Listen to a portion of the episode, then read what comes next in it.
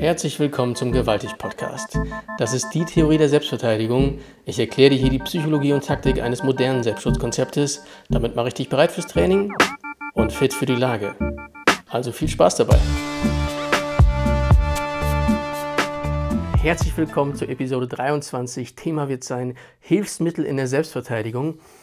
Und ich sehe, das wird wieder so ein tricky Ding, ein ganz schmaler Grad, weil ich erkenne, dass es extrem attraktiv ist, Kompetenz auszulagern hin zu Equipment. Das sehen wir im Kraftsport. Da wird von jedem YouTuber zu dem Thema entweder ein eigenes Supplement entwickelt, also ein Nahrungsergänzungsmittel, oder es gibt einen Sponsor oder schon den fünften Sponsor der Karriere. Gleichzeitig, wenn man wirklich erfolgreiche Bodybuilder oder Wettkampfathleten befragt, dann sagen die, dass Supplemente so vielleicht fünf, maximal überhaupt fünf Prozent in ihrem Erfolg ausgemacht haben. Also komisches Missverhältnis. Und auch so in der Selbstverteidigungs-Kampfkunstszene sieht man selten Leute einfach über das Thema reden, ohne dass sie nicht selber gerade eins bewerben, ne, mit Affiliate-Link, oder eins herstellen. Beispiel, ich habe mal vom Nick Hein ein Video gesehen, da hat er, glaube ich, über einen Handschuh irgendwas gemacht oder so, äh, oder eine stichhemmende Weste. Natürlich ist dann ein Händler im Hintergrund. Ne? Oder äh, Marek von Padmam Sports, der bietet Kubutane an. Macht ja auch Sinn, der kommt aus so einem Kali, Silat, Kampfkunstzeug, der kann darüber was sagen, macht dann auch Sinn, dass es verkauft. Ist keine Kritik, ist nur, da gibt es einen wirtschaftlichen Zusammenhang zu einem sachlichen und da kann man immer ein bisschen kritisch werden. Deswegen von mir allererstes Statement hier, von insgesamt zwei, das ist kein bezahltes Video es gibt natürlich Leute, weil ich habe das auf der Insta-Story das Thema angekündigt, die dann geschrieben haben, ja, stell vielleicht doch mal das vor, da könnte man was machen und so. Das klappt hier nicht mit dem Kanal. Ne? Ich habe jetzt nicht die riesen Followerzahl, also ich würde wahrscheinlich davon auch gar nicht wirtschaftlich profitieren, aber ich möchte natürlich, und so hat es sich bis jetzt auch gezeigt, dass rumgesprochen wird, dass das hier ein, ein sehr sachlich orientiertes Ding ist und Leidenschaft, monetäre Interessen da eher im Hintergrund gehalten werden. Deswegen hier nicht bezahltes Video, es gibt keinen Hersteller, der das irgendwie promotet. Was ich aus diesem Thema so ein bisschen raushalten möchte, ist so das Thema Waffen, Schusswaffen, also Waffen, die Projektile verschießen und hier für die allermeisten, die diesen Kanal folgen, also keine Berufswaffenträger, sowieso schwerst illegal sind. Ne? Gucken wir in die USA, hat das sicherlich eine andere Dimension, weil es natürlich den zweiten Verfassungszusatz gibt, also Second Amendment, ne? das Recht auf den ja, gesetzestreuen Bürgern, dass er sich selber Waffen halten darf, um sich zu erwehren gegen die Hoheit des Staates. Und das macht natürlich da Sinn. Würde man jetzt die Leute da in den USA entwaffnen, die legale Waffenträger in den Staaten sind, wo das erlaubt ist, dann würde man effektiv für die Bad Guys eine Vorteilslage schaffen. Weil da hat natürlich jeder Arsch und seine Geige eine Schusswaffe. Jetzt nur die Guten zu entwaffnen, wäre dumm, weil die Bösen, die kümmern sich um sowas nicht. Ich sag's aber direkt, das ist die USA, das ist nicht Deutschland. Und man kann das nicht so eins zu eins übertragen, auch wenn das einzelne Lobbyisten gerne mal machen. Trotzdem, hier gibt es sowas wie Sportschützen, hier gibt es Leute, die aus Leidenschaft Waffensammler sind und so. Und hier ist das zweite von zwei Statements. Das ist kein politisches Ding. Also ich will hier weder was zu Waffenlobby sagen, noch zu Parteigehörigkeit und wie die sich orientieren. Diese Dimension gibt es, weswegen ich jetzt hier auch in den Definitionen von den ja, Tipps, die ich hier gebe, nicht dem Recht entsprechen möchte, meine eigenen Kategorien gefasst habe. Und ich bitte das absolut zu berücksichtigen, dass das hier weder für oder pro Waffenlobby ist oder in irgendeiner Form ein politisches Statement verfolgt. Der erste Bereich, zu dem ich euch gerne was sagen würde, den würde ich so Waffen und E nennen. Dabei meine ich mit Waffen nicht die rechtliche Definition, sondern etwas loser gefasst Gegenstände, deren einzige Verwendung das Schädigen oder Vernichten von Leben ist.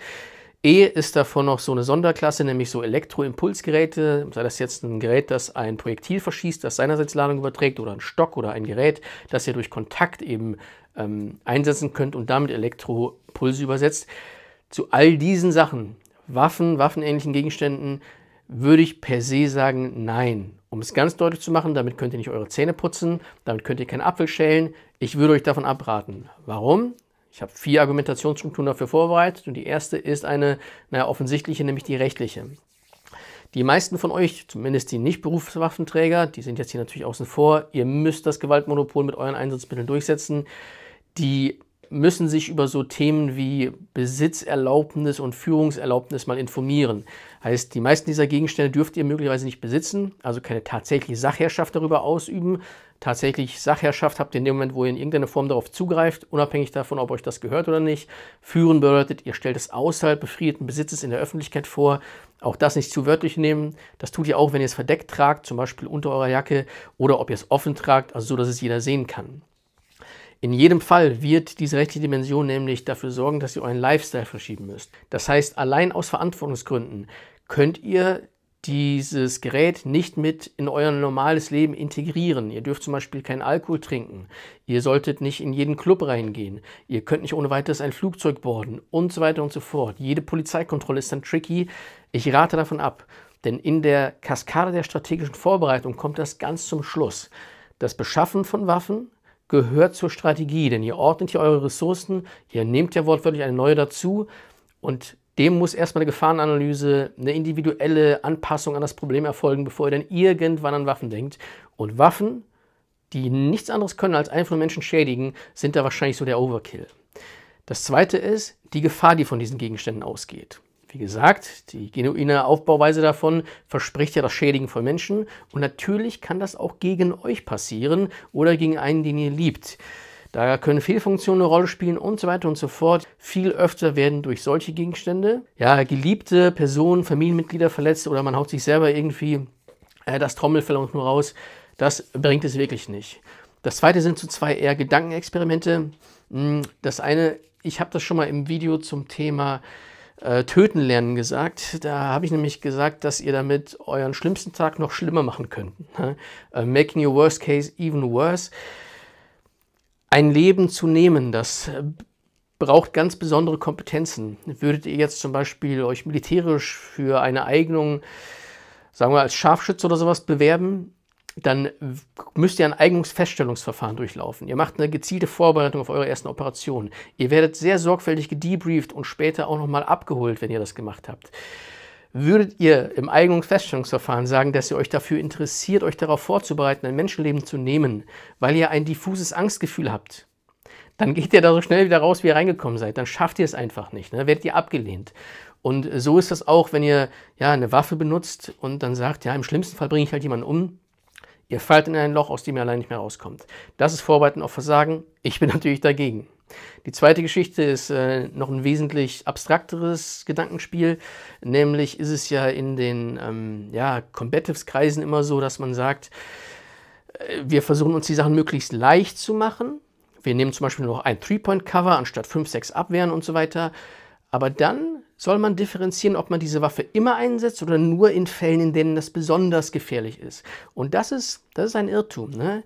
In Bezug auf Nervosität gibt es Gradienten. Ihr könnt mal mehr, mal mehr, weniger nervös sein. Aber durch eine Adrenal Stress Response, über die ich geredet habe im Video zum Thema Angst kontrollieren, die gibt es nur als On und Off. Das heißt, wenn ihr mal wirklich Angst habt, dann setzt ihr das Ding ein, ob das jetzt eine große, große Angst ist oder eine, ja, wenige Bedrohungslage, die aber dasselbe biologische Angstgefühl in euch weckt. Das ist so ein On-Off-Switch und dann differenziert ihr nicht mehr. Mit anderen Worten, diese Binsenweisheit, das ist nur für den Notfall geeignet. Die geht zum Fenster raus. Pauschal könnt ihr euch sagen, ihr setzt es sowieso ein. Ob das jetzt jemand ist, der euch verprügelt, der euch drei, vier Schläge zum Kopf gibt oder jemand, der auf euch losgeht mit einem Messer. Das ist für euer Empfinden gleich gefährlich und Ihr werdet dann eher zu dieser Waffe, zu diesem ja, gefährlichen Gegenstand greifen, mit all den Problemen, die es damit kommt. Also zu dem Thema Waffen, Einsatz plus E, ich rate davon kategorisch ab zum Zwecke der Selbstverteidigung. Der zweite Bereich sind die sogenannten Wirkungsverstärker. Bei den meisten davon geht es letztlich um das Erhöhen von Druck, also indem man zum Beispiel eine Fläche verringert und dann die Kraft einfach über weniger Fläche wirkt, erhöht das den Druck. Wie man das jetzt einsetzt, als Druckwerkzeug, zum Beispiel für so Nervendruckgeschichten oder als Schlagwerkzeug, das ist euch überlassen. Für die, die das so als Druckwerkzeug nehmen, ich habe da schon im Video über Kontrolle was gesagt, das ist immer so ein ganz diffiziles Ding für ein sehr dynamisches Problem. Ich werde das jetzt hier nicht verschwerpunkten, aber ich bin dagegen. Ne? Denkt man nicht an Druckpunkte und Kubutan zum Einsetzen von so Reizen, äh, fuck it, das ist es nicht. Für die von euch, die an Schlagen denken, Okay, das ist schon besser. Per se bin ich nicht gegen diese Kategorie, aber das verstärkt wirklich nur eure Schläge. Das bedeutet, dass ihr überhaupt trefft oder dass ihr verhindert, getroffen zu werden, dafür braucht ihr auch Kompetenzen. Ne? Ihr könnt das einfach mal in einem Rollenspiel ausprobieren. Ihr gebt so einen Kubutan, vielleicht auch nur einen Trainer, meiner Person, die etwas kleiner ist. Ne? Hashtag Täter-Opfer-Theorie. Ich habe es letztes Mal schon erklärt.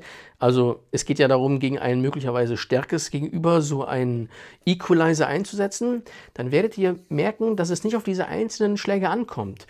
Obwohl, wenn ihr es physikalisch macht und mal die Oberfläche von so einer Faust vergleicht mit der kleinen Oberfläche von so einem Kubutan, dann müsstet ihr hier eine Effektivitätssteigerung von was? 200.000 Prozent haben oder sowas. Ne? Aber das ist es eben nicht. Und in der Selbstverteidigung spielt dazu Nahkampf immer noch eine eher kleine Rolle. Es ist nach wie vor das Erkennen von Gefahren, um sie zu vermeiden, das Entschärfen von Gefahren, um zu deeskalieren und dem Entkommen aus Gefahren, um sicher nach Hause zu gelangen. Davon ist Nahkampf eine kleine Portion und das härtere Treffen durch so einen Wirkungsverstärker ein noch kleinerer Punkt. Also oh, geht so. Der zweite und immer oft bemühte ja, Problemfaktor ist die Zugänglichkeit und das illustriert das, was ich eben schon gesagt habe in Bezug auf Waffen und E. Ähm, es gibt Seminare, die den Zugang zur Waffe in den Vordergrund stellen, ähm, aber setzt so ein bisschen falsch an.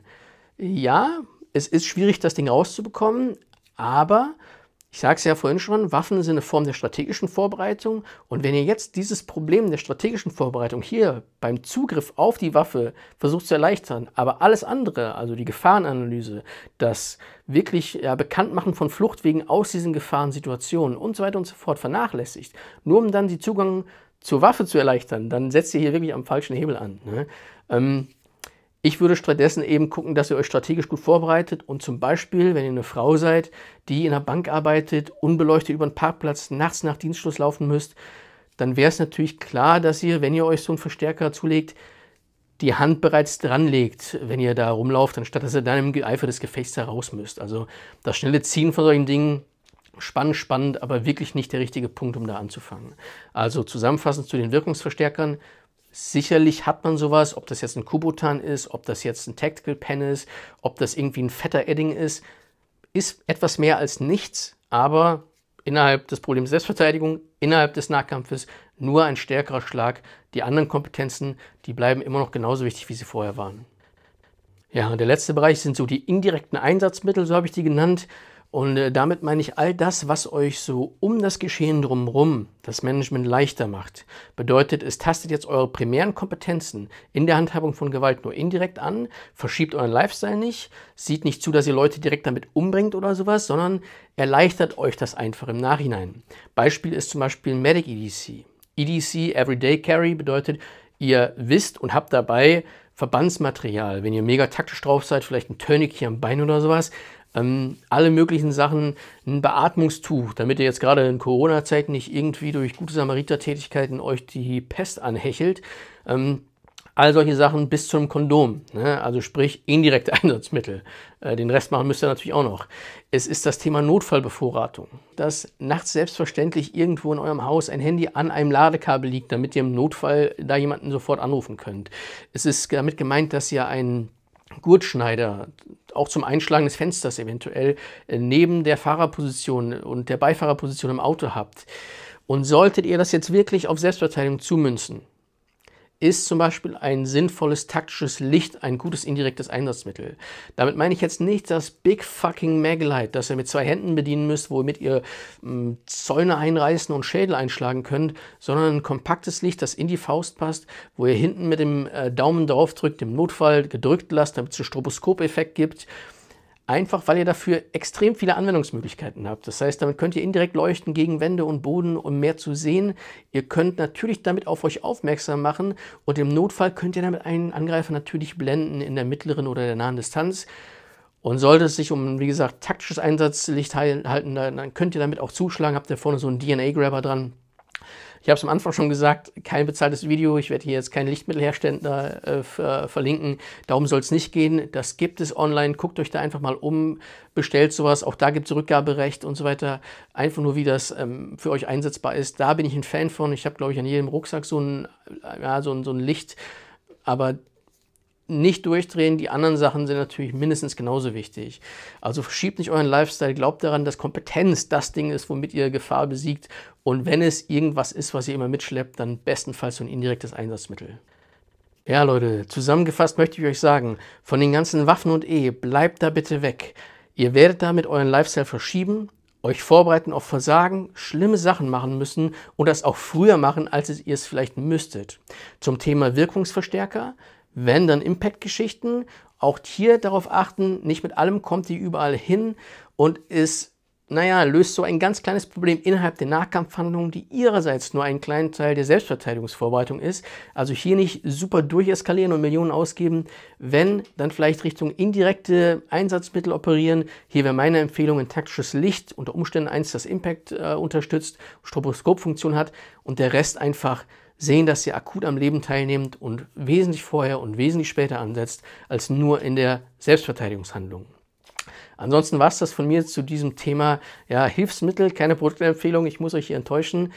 Teilt das, dann kriegen das mehr mit und es wird eine Community, wir kriegen ein gutes Fragenportfolio und kommen dahin, wo die Fitnessindustrie schon immer ist, dass es keine offenen theoretischen Fragen mehr gibt, äh, sodass die Kurse alle praktisch stattfinden können und ja, Scharlatan und so weiter leichter auffliegen. Also lasst uns daran arbeiten. Ich bedanke mich in diesem Sinne für eure Aufmerksamkeit. Danke fürs Teilen, danke fürs Liken und bis zum nächsten Mal.